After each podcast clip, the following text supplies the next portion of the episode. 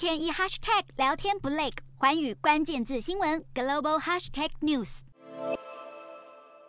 二零二二年总统大选，两名候选人，执政的自由党籍现任总统波索纳洛与工党籍前总统鲁拉走进摄影棚，展开三十日第二轮投票前最后一场电视辩论会。两名竞选人近几周来加快步伐，巡回全国举办造势活动，提出各自的政见，拉拢选民。声势几乎势均力敌的鲁拉与波索纳洛更不忘用犀利的言辞攻击对手。选举推进第二轮后，民调显示，原先支持度落后的波索纳洛持续跃进，不断缩小与鲁拉之间的距离，甚至只剩下二到三个百分点的差距。但到目前为止，多数民调依然显示鲁拉当选的机会略胜一筹。外界专家认为，两名候选人比起提出实际执行政见的方法，反而更在意彼此针锋相对，不断抨击对手无力治国，让这场总统大选充满这两极分化与对立。